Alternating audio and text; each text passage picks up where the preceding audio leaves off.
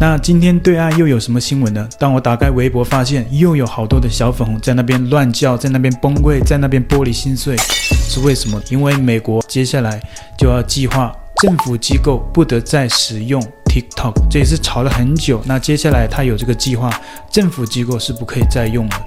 那很多小粉就非常的崩溃，说美国怎么不可以用我们中国的软件？我们看到有很多小粉就在微博上说，说什么美国总是这么双标，高举言论自由的大旗，却偷偷干着侵犯公民言论自由的丑事。果然不该叫美国，而是丑国。还有人说，美国的言论自由说白了就是白人的自由，典型的虚伪。香港的言论自由是打砸抢的自由，台湾的言论自由是谋求台独的自由，唯独大陆的自由是为人民服务，寻求祖国两汉统一的伟大中国梦，这才是自由。没有国哪有家？没有家哪有什么自由？拜托，没有中国就拥有了自由，有了中国，世界就不可能完全的拥有自由。美国作为世界头号大国，竟然如此惧怕一款青年人喜欢的应用软件，未免太不自信了。我们坚决反对美方泛化国家安全概念、滥用国家力量、无理打压别国企业的错误做法。美国政府应当切实尊重市场经济和公平竞争原则，停止无理打压有关企业，为各国企业在美国的投资经营提供开放、公平、非歧视的环境。那还有小粉红说，号称世界第一强国的美国竟然害怕中国的抖音，这是二十一世纪莫大的笑话。我想说，号称世界最大的民主国家的中国，竟然在各大网站将“民主”两个字列为敏感违禁词，这才是二十一世纪最大的笑话吧。那还有网友说，笑死了，美国人连抖音都不能用了，还有什么自由呢？公民基本的言论空间被美国政府日益压榨。我觉得啊，这些小粉的言论，你只要把“美国”两个字换过来，听起来就没有任何问题。那还有小粉说，美国是真的不自信。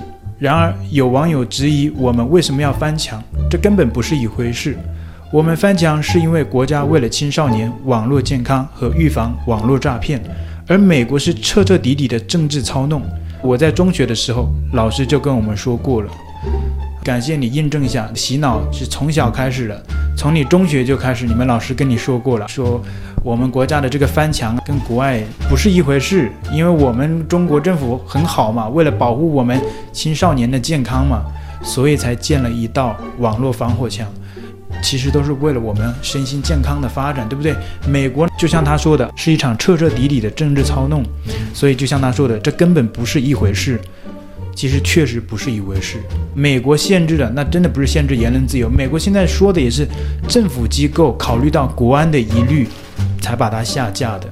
那你该怎么用还还可以怎么用，而且你用了也不会犯任何法。但是你在中国，你要用这些软件，你只要被人检举，你是犯法的。你要是被行政拘留，拜托，这些有很多的案例都在那边。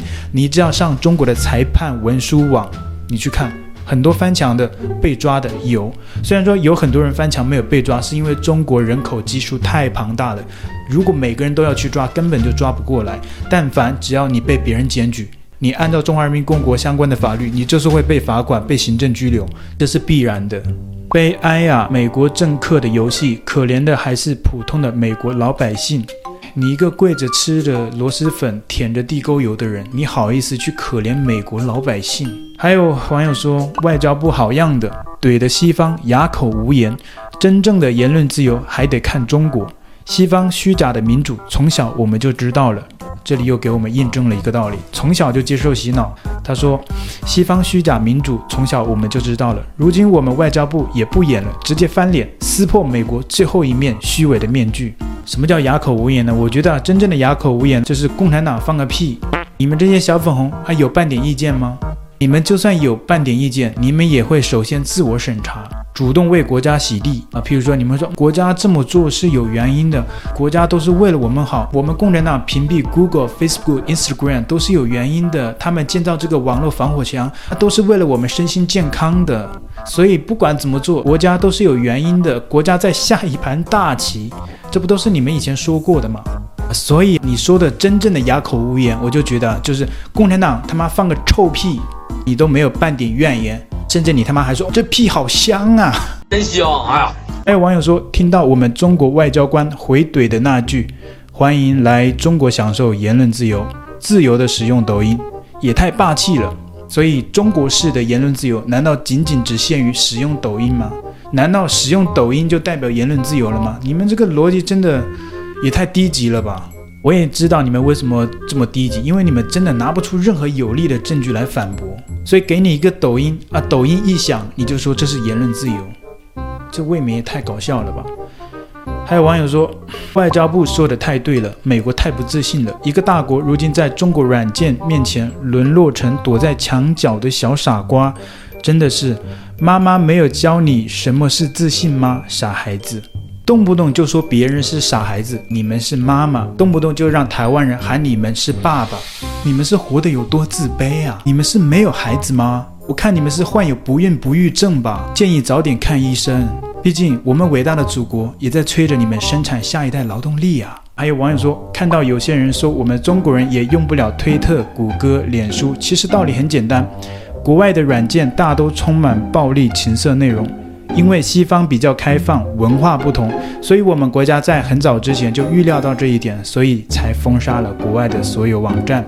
这是不同的逻辑，不能混为一谈。这个逻辑就跟刚刚有一个洗地的网友一样的道理。他说中国建造防火墙是有原因的，呃，这个不能混为一谈。他认为跟美国这个封杀 TikTok。是两者不是一个概念，所以我觉得从某种角度你来说其实也对的，但是我这个觉得对，要从我这个角度来给你讲解一下，为什么我也认为是两者不能混为一谈的。就像我刚刚说的，美国它只是政府机构考虑到国家安全的问题封杀了 TikTok，但是中国是把一概所有的外国的软件都屏蔽了，为什么呢？因为。